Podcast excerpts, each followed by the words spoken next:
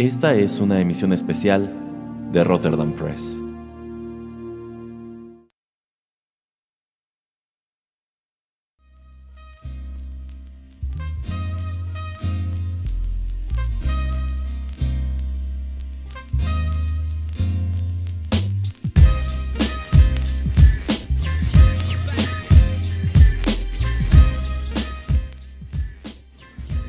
Hola amigos, ¿cómo están? Es un gusto saludarlos una vez más a través de estos micrófonos y darles la bienvenida a una nueva emisión especial de Rotterdam Press. Yo soy Erasmo y aquí está, ¿por qué tiene que estar el señor Juanito Pereira? Ah, ¿es, es obligación estar aquí? En el caso de esta emisión, sí, porque digamos que el ejercicio lo hemos venido realizando con usted, que si no igual ya le hubiéramos dado una patada y nos traíamos a grabar, no sé, al barrendero o a alguien, pero no a usted. Pero bueno, en esta ocasión vamos a continuar este ejercicio denominado Los Amados Covers. Vamos a escuchar algunas canciones que son más conocidas, si no es que son mejores en su versión cover que en la original. Es más tanto así que a veces ni sabemos que son precisamente eso, que son covers. Así que bueno, en vista de que hoy estaremos abordando algunos temas yo considero muy interesantes, vamos con el primero de ellos.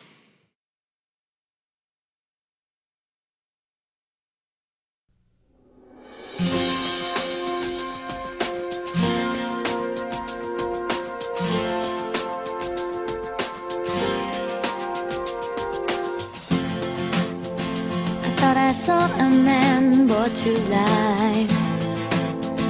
He was warm, he came around like he was dignified. He showed me what it was to cry. Well, you couldn't be that man I adored. You don't seem to know, seem to care what your heart is for.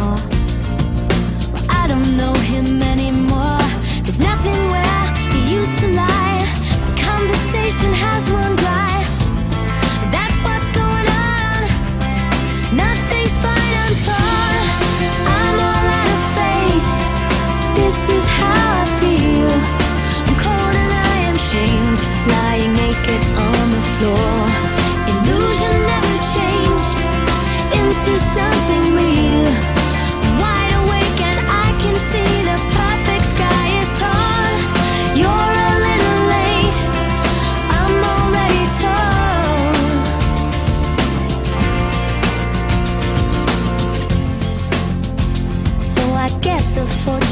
Teller's right. Should have seen just what was there and not some holy light. But you crawled beneath my veins and now I don't care. I have no luck.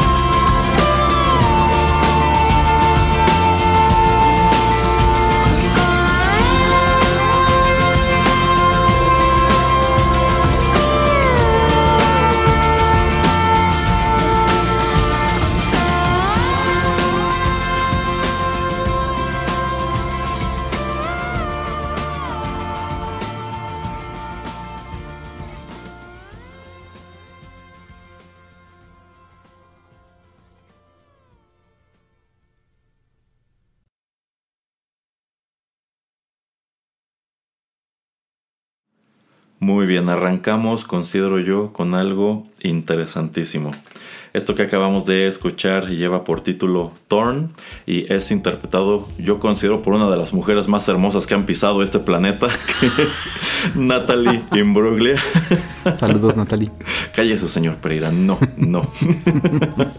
y esto apareció en 1997 como parte de su álbum Left of the Middle, publicado por RCA esta canción. Esta canción de hecho tiene una historia un poquito complicada. Mm. Eh, fue escrita por Scott Cutler, Ann Preven y Phil Tornelli. Creo que se pronuncia así su, apellido. Eh, y a pesar de que ellos la escriben eh, con la intención de que sea interpretada por una banda que ellos tenían este, a principios de los 90, en realidad esta canción debuta en 1993 en una traducción eh, al danés, como con el título de Brent, quiero suponer que así se, así se pronuncia, y era interpretado por la cantante danesa Liz Sorensen. Es a ella quien le toca estrenar esta canción que un año después, en 1994, ahora sí es presentada por la banda Edna Swap, que es la banda que conformaban estos tres músicos que la escriben. Y bueno, ellos la presentan ya como un sencillo con su letra en inglés. Sin embargo, no es hasta 1997 cuando eh, Natalie Imbruglia graba su propia versión que es muy parecida a la de Edna Swap y un poquito distinta de la de eh, esta chica danesa. Y bueno se convierte en un, en un boom. En sí se convierte en el tema más conocido de la carrera de Natalie Imbruglia que tengo entendido pues no, es, no, no tuvo una carrera muy grande eh, de este lado del mundo pero allá de, donde ella es nativa, pues al parecer sí es como tal una, una superestrella allá en Australia. A ver, señor Pereira, platíquenos, ¿usted considera que esta versión de Natalie Imbruglia es mejor que la de Edna Swap o en su defecto la de Liz Sorensen? Que la de Edna Swap sí, em, porque es una versión totalmente diferente, por lo menos en mi manera de verlo, porque es muy, muy rockerita la, la de Edna Swap. Eh, la de Liz Sorensen sí se escucha mucho eh, ya el ritmo y la melodía un poco de lo que iba a ser la de Natalie Imbruglia. Obviamente está en danés, así es que no la entendí mucho, sino es que cerca no a 0%. Eh, pero me pareció un buen ejercicio, me pareció, o sea, sí entiendo por qué fue un éxito ahí en Dinamarca esa melodía cuando sale en el 93. Eh, me sorprende el saber eso, de que es, una, es un cover. De hecho, si no hubiéramos hecho un programa de, de esto y no hubiera sido este una de las nominadas para salir aquí la hubiéramos traído yo creo que en, el programa de One Hit Wonders. Eh, porque de Natalie Imbruglia le conozco un poco este álbum y el siguiente que es White Lilies o algo así se llama. este, ese sí lo tengo, alguien, a alguien se lo copié y por eso lo tengo ahí en mi, en mi biblioteca. Eh, ese, ese disco sí me gusta, pero obviamente son melodías que casi nadie va a conocer. Eh, eh, pero sí, creo que de las tres versiones, la, la, mejor hecha, la mejor realizada, la mejor producida y todo, eh, no solamente por el idioma, pero por todo, yo creo que es la de, la de Natalie Imbruglia. Y simplemente por el hecho de que es más o menos dura, no sé, cuatro minutos. Em, y ahora sí que tengo que empezar por el final. Los últimos 30 segundos me gusta mucho esa, esa guitarra eléctrica y ese ritmo que, le meten al final. Eh, y de hecho ya no hay vocales eh, o letra en, esas vocales. Creo que se un poquito como de medio coro o tarareo. Pero no sé, es ese tipo de canción que, que, que me sigue gustando, la verdad. De hecho, sí, la escuché estas tres versiones para preparar el, programa. Eh, obviamente, el escuchar la de Natalie es este ver el, el, video. Era un video bastante diferente, bastante interesante cuando sale en, MTV, porque pues obviamente era cuando estaba en el Zenith eh, el canal. Eh, y como usted comenta, ¿no? Esta es una chica bastante atractiva eh, y entonces el ponerla ahí en el centro y tener una historia que esté contando alrededor de ella eh, me pareció una muy buena idea. Y también después esta chica también este, termina actuando en algunas películas, creo que en una de Johnny English con Rowan Atkinson.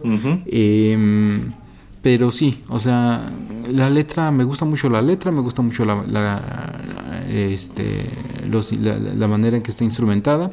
Eh, y por eso yo creo que esta es la, superior de, las tres versiones. No sé usted qué piense. Eh, estoy totalmente de acuerdo. Yo considero que al menos de estas tres versiones que existen más, este, pues la mejor es la de Natalie Imbruglia. En segundo lugar me quedo con la de Edna Swap. Y la verdad la que menos me gustó fue, fue la de Liz Sorensen. Que a fin de cuentas es la misma melodía. Lo único que cambia es un poquito la instrumentación y la producción. O sea, en definitiva, si la de 1997 es la que pegó, yo pienso que es porque ya traían un poquito de carrera y ya habían pensado, bueno, la canción funcionó en danés así. Como Edna Swap, le vamos a cambiar esto para que esté mejor. Y ahora que se va a regrabar con esta otra chica, pues vamos a hacer como la versión definitiva, ¿no? Entonces sí, muy, eh, muy impactante. Creo que es una muy buena canción. Eh, evidentemente la de Edna Swap es un poco más rockera, cuando la de Natalie Imbruglia es un poquito más popera. Y me pone a pensar incluso también por qué al menos de estos dos actos, tanto Edna Swap como Natalie Imbruglia, no pudieron hacer carrera más allá de esta canción si pues tiene un sonido muy llamativo y sobre todo en el, en el caso de Natalie Imbruglia pues venía acompañado de que esta chica manejaba una imagen bastante atractiva a finales de los años 90. Eh, ¿Usted a, qué cree que se deba? ¿Usted que dice que ha escuchado un poco más del repertorio de Natalie Imbruglia, considera que de plano sí es muy inferior a esto o por qué cree que de pronto como que desapareció? Es lo que estaba preguntándome y de hecho este Eh, podemos, yo creo que hacer, como le digo, un programa dedicado solamente a ella, porque hace un par de años saca el último álbum de ella que se llama Firebird. No lo he escuchado. Eh, y tampoco es que yo creo que ella ha desaparecido eh, bastante como de, la industria o, de todo, porque pues nada más uno puede pensar, ah, es que tal vez porque eh, tuvo hijos o yo qué sé, y a veces mucha gente pone en pausa, hombres y mujeres, obviamente más antes este, mujeres, eh, para dedicarse a la familia, pero por lo que veo nada más tiene o ha tenido un hijo, entonces eso es lo que se me hace muy extraño. Em, pero yo creo que también puede ser que no haya tenido este el apoyo después del segundo álbum em, por parte de la, del sello discográfico. Eh, si ustedes alguna vez escuchan eh, White Lily Island, que es el segundo álbum, em, a mí me gustan, yo creo que no sé, ah, That Day y Wrong Impression. Yo creo que Wrong Impression es buenísima. Eh, tiene, creo que hay un violín muy bueno después de ese álbum yo creo que dejan de impulsarla y me puse a ver las canciones y a leerlas y dije, es que no conozco ninguna de estas melodías.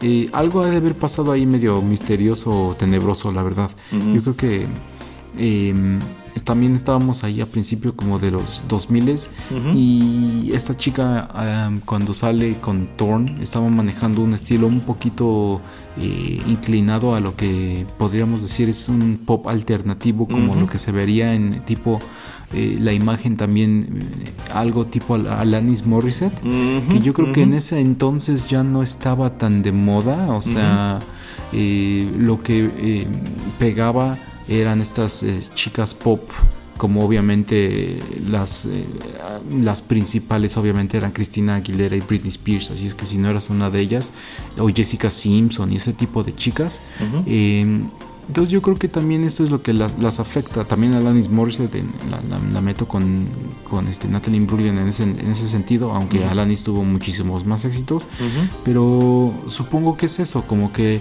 eh, el público en general como que las fue Em, descartando o no les, no les puso tanto enfoque porque pues eh, también la, misma televisión como industria estaba haciendo que pusiéramos eh, atención como audiencia a estas chicas más eh, hechas del pop porque como eso no o sea el medio visual que era MTV era lo, lo más grande y no sé como que o sea, esta chica es muy aquí podemos entrar en otro tipo de discusiones que no quiero pero esta chica es muy guapa pero como que este no no le sacaron el sex appeal. Y lo que sí sacaban a estas otras chicas por ejemplo Jessica Simpson y todas ellas era el sex appeal. Eh, entonces yo creo que también por eso como que le afecta, que no tendría nada que ver con su habilidad eh, como cantante. Pero pues sí, yo creo que lamentablemente de eso se trata y de hecho me entró curiosidad en, escuchar su, su, último álbum, así es que estaré, eh, le traeré noticias pronto.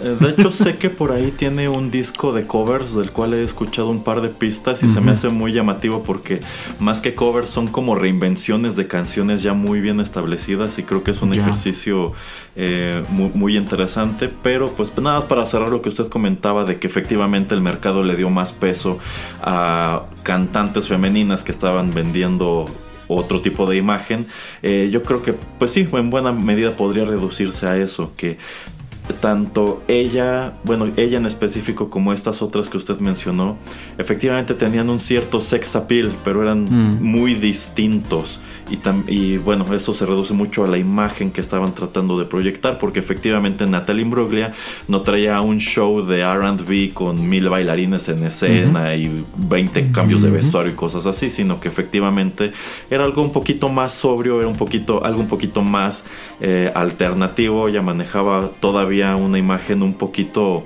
pues como grunge, al menos así es como se ve en el video de Torn. Entonces, pues quizá por ese lado, sí, las otras barrieron en popularidad con ella. Pero no quita que esta sea una muy buena canción.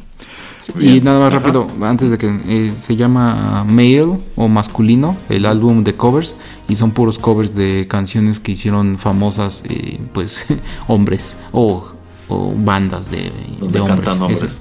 Ah, es del 2015. Entonces también no es tan, tan apartado, es, este, el álbum anterior al de Firebird.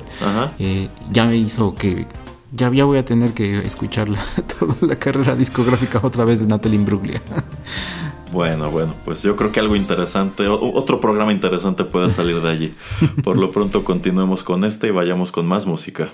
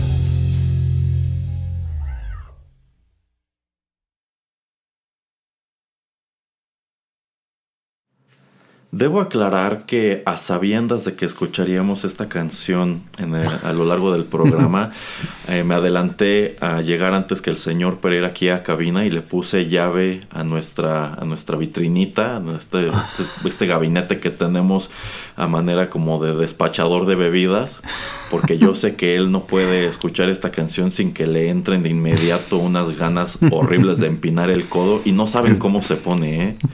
Pero bueno, esto son, son malos hábitos que él aprendió cuando vivió en Irlanda. bueno, esto que acabamos de escuchar, igual muy conocido de finales de los 90, se titula Whiskey in the Jar, corrió a cargo de Metallica y es uno de los temas que viene incluido en su, en su también álbum de covers, Garage Days, de 1998 presentado por Electra. Y en este caso, bueno, Whiskey in the Jar es como tal una canción tradicional irlandesa que no se le atribuye a ningún compositor, sencillamente es algo que empezó a escucharse allá en Irlanda, por aquí, por allá, y fue cobrando eh, popularidad. Eh, probablemente durante la década de los 1950 la primera versión que gana algo de popularidad, la primera versión que digamos este, se graba y se presenta de manera formal, es corrió a cargo de un conjunto llamado The Dubliners, me parece que en 1960 o, por allí. Pero bueno, a finales de los 90 Metallica nos presenta esta versión que en su momento llama mucho la atención, no solo por su sonido, de hecho, bueno, e, esta canción eh, normalmente se interpreta como con eh, guitarra, banjo, violín, ese tipo de instrumentación, ellos lo trasladan a lo que tenían o a lo que hacían en, su momento y llama también mucho la atención por el video musical en el cual vemos a estos músicos tocando en una especie de borrachera de casa, en donde hay mucha gente y sobre todo muchas chicas atractivas. Así es. bueno, señor Pereira. Yo, yo, creo que aquí la pregunta no es tanto si esta versión es superior a la original, porque es demasiado diferente, pero la pregunta es, ¿ha escuchado la versión tradicional de Whiskey in the Jar? Eh, sí, para preparar el programa escuché la de The Dubliners. No es que sea superior, obviamente es algo diferente, pero em, otra vez el, video, como usted comenta, yo creo que era esa, para mí es una de esos tipos de escenas icónicas otra vez de MTV. El inicio del video, cuando estaban afuera de la, de la casa y se escucha que algo se rompe, como esto está muy plasmado en mí, o sea, yo digo esto es MTV y está, voy a ver un video. Eh, me, se me parece un video de esos donde eh, BBC Bothead estuvieran viendo la televisión y estuvieran comentando encima de él. Eh, y también, ahora que lo volví a ver, porque tiene también, no, no soy súper fan de Metallica y también no me acordaba mucho de la canción ni de la letra, y dije, qué mal emparejamiento de un video con la letra de la canción. No tiene una cosa que ver con la otra, pero se me hizo eso muy chistoso. Eh, y dejando eso de lado, o sea, obviamente sí se notan las habilidades y lo que era Metallica en los noventas, ¿no? Con esta, con esta canción. Eh, tanto así que obviamente creo que gana un, un Grammy o algo así esta canción, eh, la interpretación. Y entonces eso también se me hace como muy interesante cómo poder tomar canciones tradicionales eh, y al menos no, no vi o no, no me puse a investigar que hubiera algún tipo de controversia o algo así, eh, debido a que eh, en ese entonces ellos hayan tomado esta melodía y la hayan transformado de una manera tan radical, porque algo que ha pasado, eh, pues ni tan reciente, porque no sé ni cuándo fue la primera vez que sale este, la serie de televisión de Outlander, que es de Escocia, que es algo diferente, pero la melodía que se escucha ahí, la melodía original no tiene letra y la señora o chica que canta el tema principal de Outlander le puso letra y ahí sí como que mucha gente como que no, no, le, no le pareció pero pues alguien dijo pues es su interpretación y ya le quiso poner letra a, música déjenla y como que le quedó. Em, entonces no sé si en ese, en ese tiempo hubo alguna crítica de gente de Irlanda o gente muy tradicional eh, en vista a que, pues por ese tipo de cosas, ¿no? De que era muy metalera, de que era con este video, con estas chicas que usted comenta, y de que mucha gente, eh, pues que era inmigrante o, que seguía viviendo en Irlanda, eh, puede ser que muy religiosa y que dijeron, es que cómo vas a tomar algo tradicional y hacerlo de esta manera tan radical. Yo creo que si lo hicieran ahora habría mucho más polémica. pero creo que es una canción muy muy buena y de hecho ni yo sabía que era de hecho un cover. Eh, bueno, cuando me toca escucharla por primera vez a finales de los 90, yo tampoco sabía que era un cover, eh, porque en sí, eh, bueno, a mí este álbum de Garage, de Garage Days, este, la verdad no, no, me toca este, tenerlo. y más o menos tenía una idea de cuáles eran sus contenidos, pero no, no sabía que Whiskey in the Jar fuera un cover. Es unos cuantos años después que descubro esto bajo una versión, creo que era precisamente la versión de los Dubliners, y digo, caray, qué, transformación. Este, pero bueno, sí, la, versión original tiene totalmente el sonido de ese tipo de canción, este, como de pop irlandés. Eh, en cuanto a esto de que quizá haya una controversia por el cambio de estilo y demás, pues no, no creo, sobre todo tomando en cuenta de, eh, el hecho de que pues esta no es una canción que tenga que ver con cuestiones religiosas, que es un tema muy sensible allá en Irlanda, sino que cuenta una historia, una, historia incluso muy como de el salvaje oeste, en este caso de un bandido que, este, que tiene su botín y llega a su casa, este, está huyendo del, del sheriff y llega a su casa con, con Molly y no, no se las huele que Molly ya está planeando traicionarlo y dejarlo allí botado para huir con el, con el botín. Se, me hace una narrativa muy interesante, sobre todo tomando en cuenta la manera en que está presentada eh, a, través de los, a través de los versos.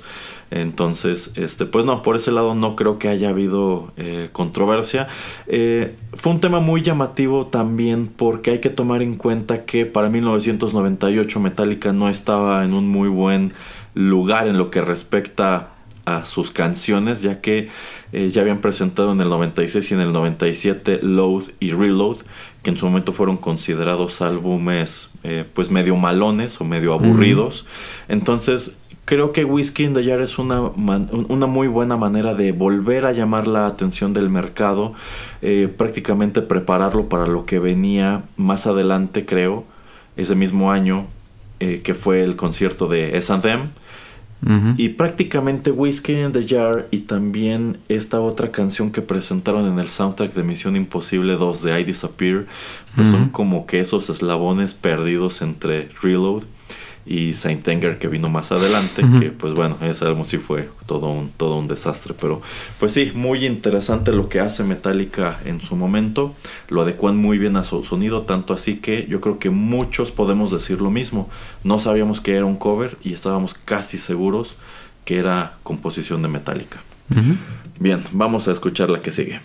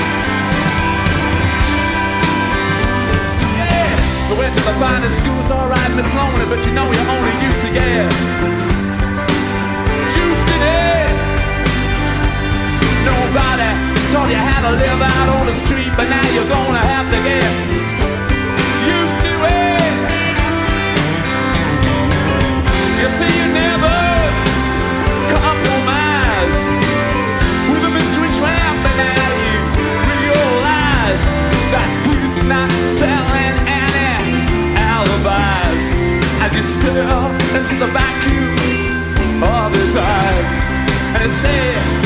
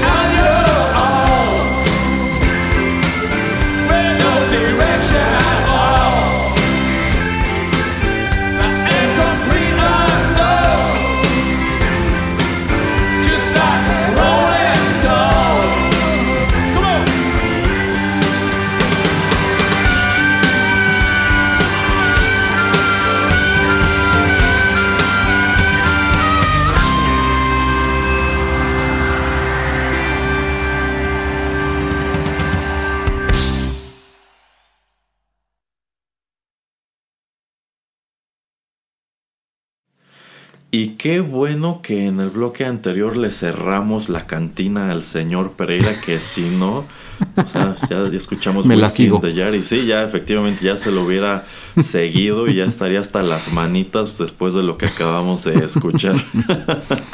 Pero bueno, esos fueron los Rolling Stones con la canción Like a Rolling Stone que apareció en su recopilatorio de 1995 Stripped presentado por Virgin Records.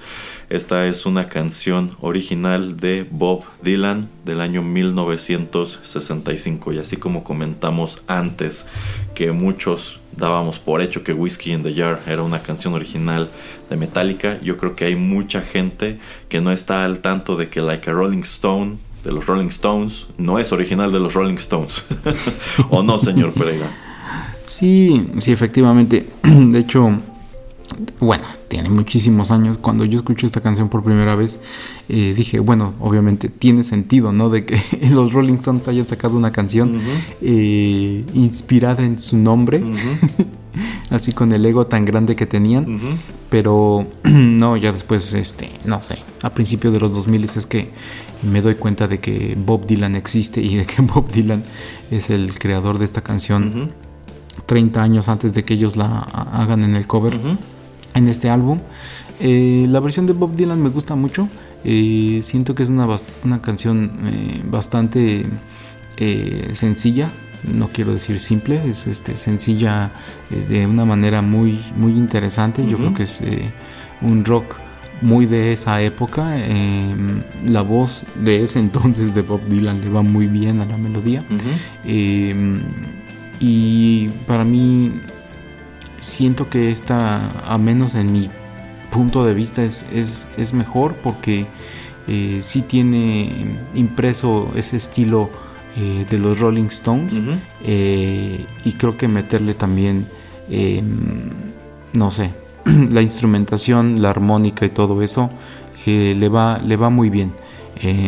y no sé, para mí, para mí es una, una mejor versión.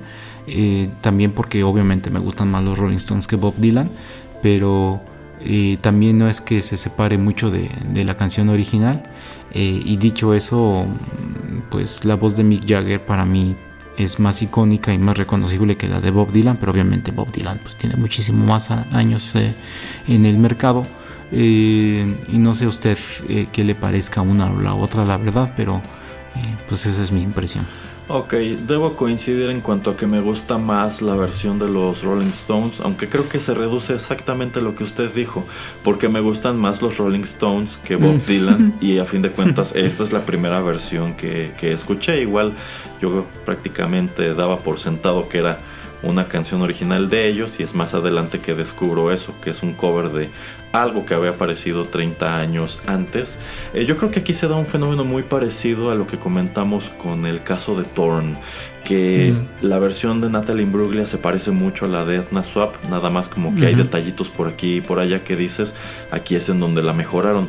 Yo siento que en este caso los Rolling Stones también al momento de trasladar el sonido original a lo que ellos hacen, pues terminan de darle quizá ese empujón que le faltaba para convertirse en una canción así de, así de emblemática.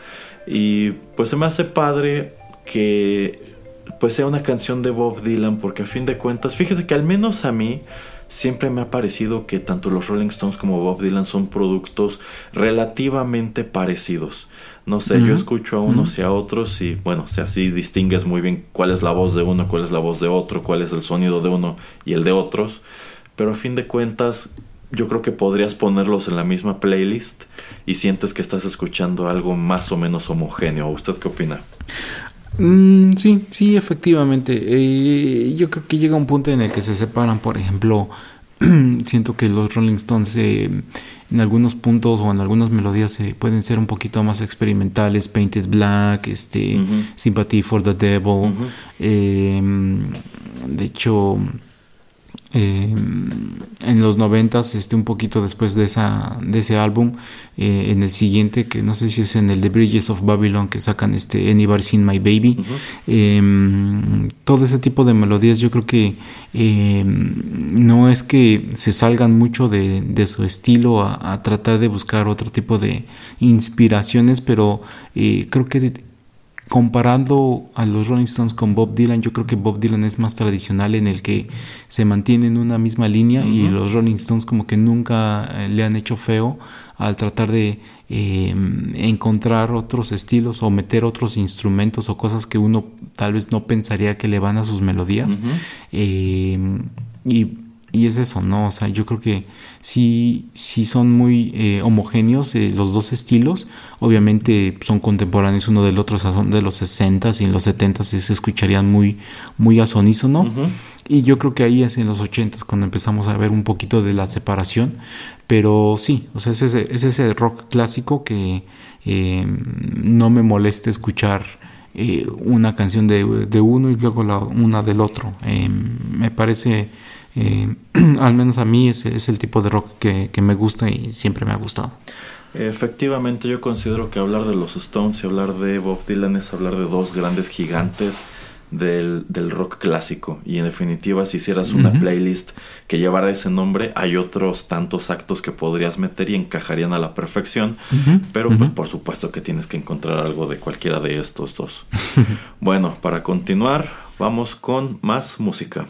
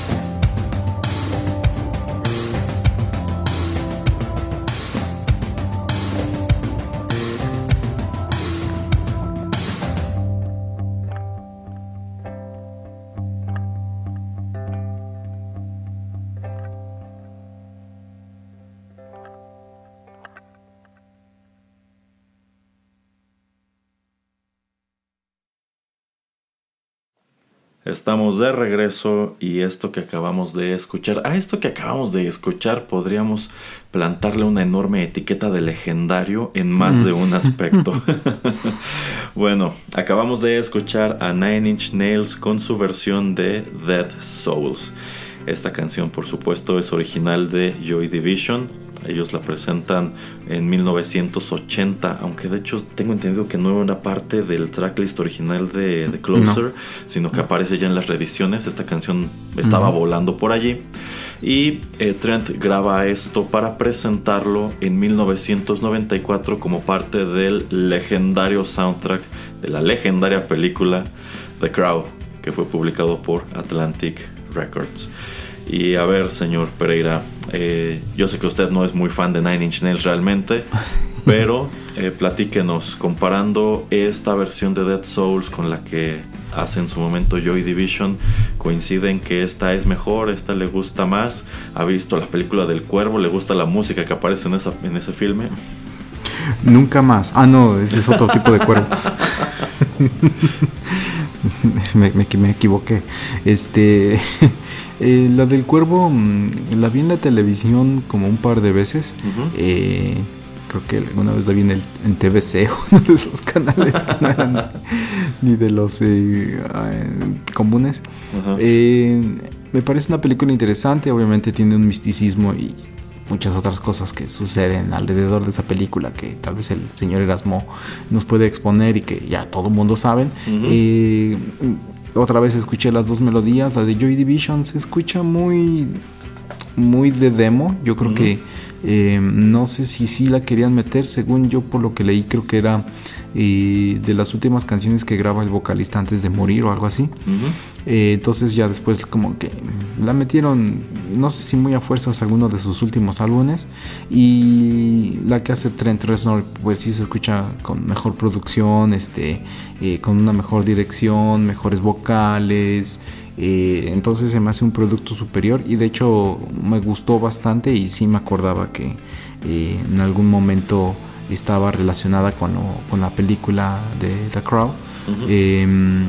Y sí, le digo, la película de Crow tiene muchísimo que, no, que no la veo. Y también yo creo que la confundo mucho porque como que hay dos o tres de esas películas, como que eh, también tienen muchísimo tiempo que no las veo, entonces no, no me acuerdo exactamente de, qué va una, de qué va la otra. Pero por lo menos al escuchar esta melodía, sí siento que eh, el espacio de 10 años sirvió mucho para que Trent eh, escogiera una melodía que le iba bien a la película y que la produce y la eh, hace un, excelente cover, la verdad. Eh, sí, sí, yo considero que este cover de Nine Inch Nails es superior al original. Lo que usted comenta tiene toda la razón. Esta es una canción prácticamente terminada. la versión que tenemos de Joy Division probablemente se quedó en demo. Quizá es una canción que si no hubiera ocurrido lo que ocurrió, hubieran presentado en algún eventual tercer álbum, quizá le hubieran cambiado algunas cosas, lo hubieran grabado con una eh, mejor calidad, pero bueno, se queda como se queda y, se y quedándose así, tomando en cuenta lo que ocurre con Ian Curtis, pues digamos que es de esas canciones que adquieren un estatus este, pues legendario, ¿no? pero bueno, efectivamente Trent eh, agarra este tema para presentarlo como parte del soundtrack de The Crow. Eh, le da un sonido más cercano a lo que era Nine Inch Nails a mediados de los 90, que de hecho 1994 fue un año importantísimo para él porque es cuando ponen el mercado de Downward Spiral y pues de allí crece durante un tiempo como la espuma. Eh, pero bueno, igual es otro de estos casos en los que podemos decir, habrá quien piense que es una canción de Nine Inch Nails y no esté al tanto de que se trata de, un cover. Eh, otro producto en el cual se puede escuchar una versión un poquito más limpia de esta misma canción es en la película de 2007 Control, que es como tal una película biográfica de Ian Curtis. Y es que hay una escena en donde eh, Joy, eh, este, Joy Division está tocando como tal esta canción en el escenario y este Ian Curtis empieza a convulsionarse, que bueno, ese era un problema que él tenía en la, en la vida real. Este y bueno, digamos que eso es lo más cercano que tendremos a una versión terminada de cómo hubiera grabado la canción este Joy Division. Pero sí, este un tema llamativo que yo considero que persiste en buena medida por su asociación con este filme que sí, igual tiene sus cosas interesantes. O sea, en realidad hablar de la historia de The Crow en el cine, esto es un cómic originalmente, eh, pero hablar de esta franquicia en el cine es hablar de un producto que prácticamente nació maldito, porque más allá de lo que ocurre con, con Brandon Lee, que viene a aportar muchísimo al legendario de este título, pues podemos mencionar las secuelas, que efectivamente, si no me equivoco, son tres. Mm, y mm. cada una es peor que la anterior. Eh, porque en realidad es un concepto sobre el que no saben construir, o sea, todas están tomando los mismos ingredientes de la primera y están tratando de presentarlo con otros personajes y no lo consiguen. Entonces, eh, sí, termina siendo una franquicia cinematográfica desastrosa.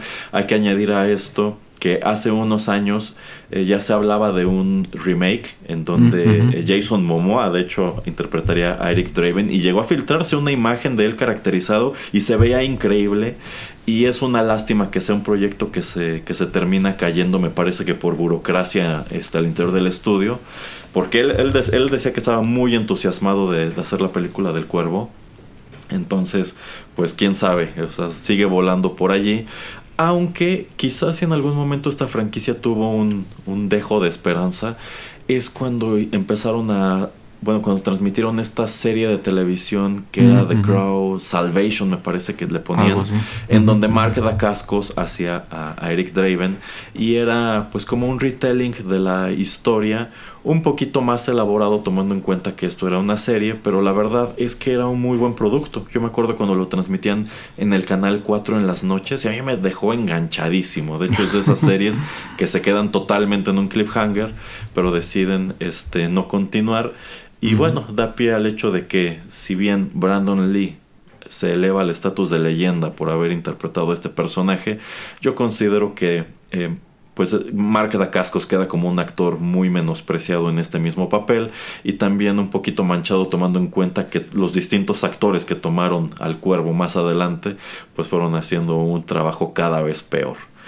Pero bueno, ah, bueno, también algo que es este, importante señalar es que tomando en cuenta que el personaje de Eric Draven es como tal un músico este, de rock, pues eh, eh, es interesante la elección de bandas que deciden presentar en la película y en el soundtrack, que es algo de lo cual también carecen las secuelas. No tienen, en vista de que no tienen el mismo presupuesto, mm. pues no pueden acercarse a actos tan interesantes como The Cure o como Nine Inch Nails para llevar su música a la película. Entonces, eh, digamos que es parte de lo que les pega y es también al mismo tiempo lo que hace muy legendario este soundtrack. Bueno, vamos con la última canción del programa.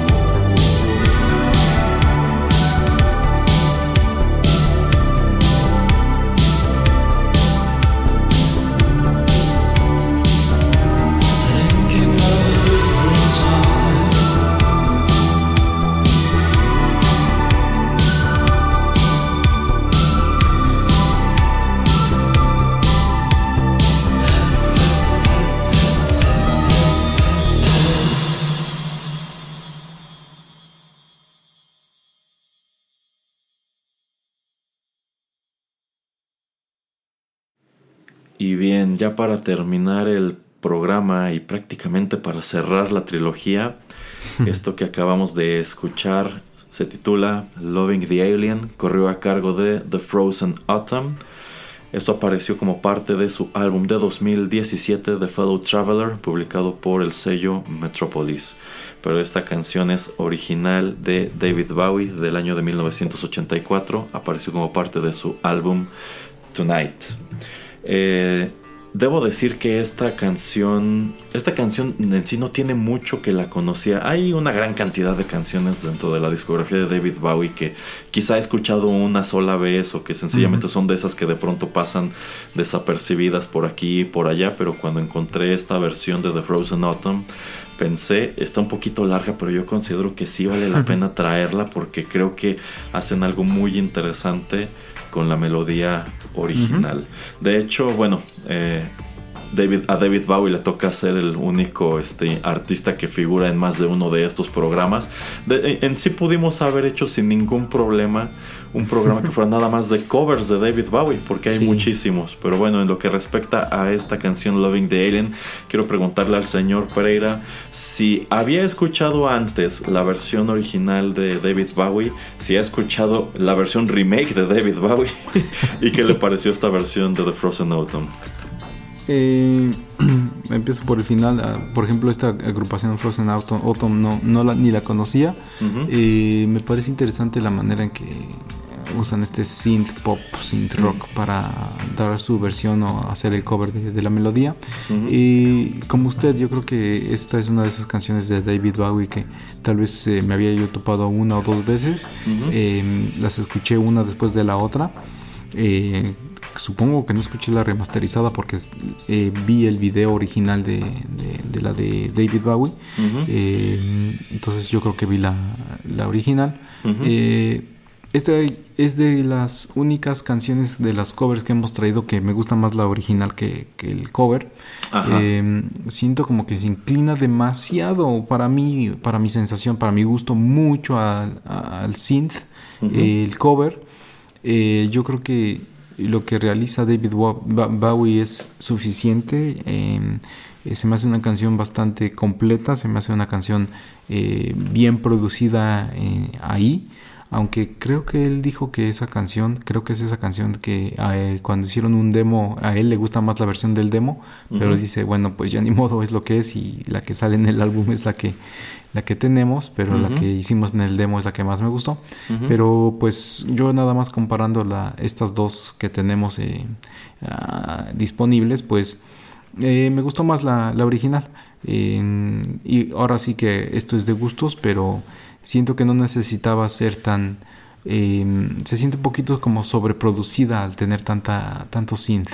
Em, entonces yo creo que por eso como que para mí eleva más la versión, eh, pues la, anterior, la más antigua. Ok, ok. Bueno, aquí sí discrepo. A mí me gusta muchísimo esta versión de The Frozen Autumn. Creo que es una interesante reinvención del mismo concepto. Se escucha igual un poco más oscura, pero tomando en cuenta que en sí esta es una canción que va de algo pues medio polémico, creo que está, creo que está bien. Y sobre todo me gusta el, el final. O sea, sí es algo que está producido totalmente con sintetizadores, pero yo considero que le dan un cierto toque que, que hace que al menos para mí funcione muy bien. Y bueno, es que en lo que respecta a las distintas versiones de la canción con David Bowie, debo decir que la, la original, la del 84, la que tiene este, el video y eso, no me gusta. Eh, y, es que no me gusta la instrumentación, no me gusta cómo está producida. O sea, yo me atreveré a decir que es como que de esas canciones que siento que no destacan mucho dentro de esta discografía. Pero en sí, este tema en específico tuvo una suerte de resurgimiento en el año 2003, eh, creo, a raíz de una versión en vivo que David Bowie presenta este, en acústico. No toca la guitarra, él lo hace alguien más, él nada más canta. En donde le quitan pues toda la instrumentación y nada más usan la guitarra, la voz de David Bowie. Y digamos que con eso vuelven a construir la canción y le dan un sonido menos popero y considerablemente más melancólico. Y esa versión yo considero que está mucho mejor que la original y me imagino que es en la que se está basando The Frozen Autumn para hacer este, este cover. Entonces, eh, me parece interesante que sea eso, una canción con tres encarnaciones muy distintas entre sí. Para mí la que más funciona es, e, es, esta. Y también me gusta muchísimo la letra porque, bueno, esta canción tiene que ver con el conflicto de, de Palestina, pero el hecho de que tenga por allí metidas referencias, por ejemplo, a las, a las cruzadas, este, pues te, hace notar que este es un conflicto de siglos. O sea, esa es una región del planeta en donde durante siglos ha habido algún tipo de problema religioso. de, todos contra todos y que al cual parece que no se le ve eh, remedio. O sea, a lo mejor ahora ya no se habla de las cruzadas, pero se habla de lo que está ocurriendo en un contexto este, contemporáneo. Y también como pues el coro hace esta crítica de que pues efectivamente es una situación que se está dando a raíz de diferencias eh, religiosas e ideológicas. Eh, lo hacía en tiempos de las cruzadas, lo hace en el, en el presente. Y como este, no sé, a mí me gusta mucho esta, este verso de Prayers They Hide the Saddest Views. de las oraciones ocultan las, este, las vistas más, este, más tristes y believing the strangest things, ¿no? Como que te hace creer las cosas más extrañas. Entonces, eh, por ese lado, eh, me parece muy interesante, creo que es una muy buena letra y eh, al menos hace que yo la revalore más, que la presenten como lo hace The Frozen Autumn. ¿Cómo ve, señor Pereira? sí, como le digo, yo creo que aquí va, va más, como usted dice, de, gustos. Obviamente si lo relacionamos más con el significado de la letra, eh, la de Frozen Autumn eh, le va más. Pero pues para mí eh, la manera en que David Bowie la, la, termina produciendo, pues me agrada más. Simplemente porque, como le digo, siento como que está un poquito sobreproducida la de Frozen Atom. No mucho, pero como que siento como el que le echaron más galletas de la que debían. bueno, sí, supongo que eh, al trasladarla a lo que ellos hacen que es como Dark Wave, pues sí tienen que meter mucho de su cosecha. Pero bueno, es así que estamos llegando al final de esta tercera edición de los amados covers. ¿Algo que quiera comentar antes de despedirnos, señor Pereira? No, que después de 13 eh, capítulos, 13 episodios de esto, eh, se me hace muy interesante, ¿no? Que siempre va a haber música que uno asume que eh, pues es original y obviamente ahora, hoy en día, es más sencillo conocer la respuesta y, escuchar el, el material de origen pero pues ve, ya, ya, está viendo, ¿no? Por ejemplo, Thorn y Whiskey in a Jar, yo ni, no tenía ni idea de que eran este covers. Entonces eso también eh, hace este ejercicio muy interesante al descubrir la historia detrás de las melodías. Eh, sí, y más que si nos regresamos al 97-98, que era un tiempo en el cual al menos en México no había tanto uso del Internet todavía, era difícil descubrirlo. Entonces... Es precisamente una ventaja que tenemos hoy, que tenemos un eh, enorme acceso, un veloz acceso a información que nos puede resolver este tipo de dudas. Y veo que el señor Pereira, yo, yo lo veo medio ansioso, lo veo medio sediento, así que vamos a despedirnos ya para que le pueda quitar el candado ahí a la vitrina del whisky. Muchas gracias por haber escuchado este programa. Si les gustó, no dejen de compartirlo. Y les recordamos que aquí en Rotterdam Press también tenemos programas de videojuegos, tecnología, literatura, One Hit Wonders, música y muchas cosas más. Todo esto está disponible de manera gratuita en SoundCloud o pueden suscribirse en su app de podcast favorita, Spotify, iTunes, TuneIn Radio y otras tantas se despiden de ustedes a través de estos micrófonos el señor Juanito Pereira y Erasmo. Ya, ya, ya, señor Pereira, ya, ya le quito el candado. ¿eh? No, no, no se ponga ansioso. Vamos, vamos.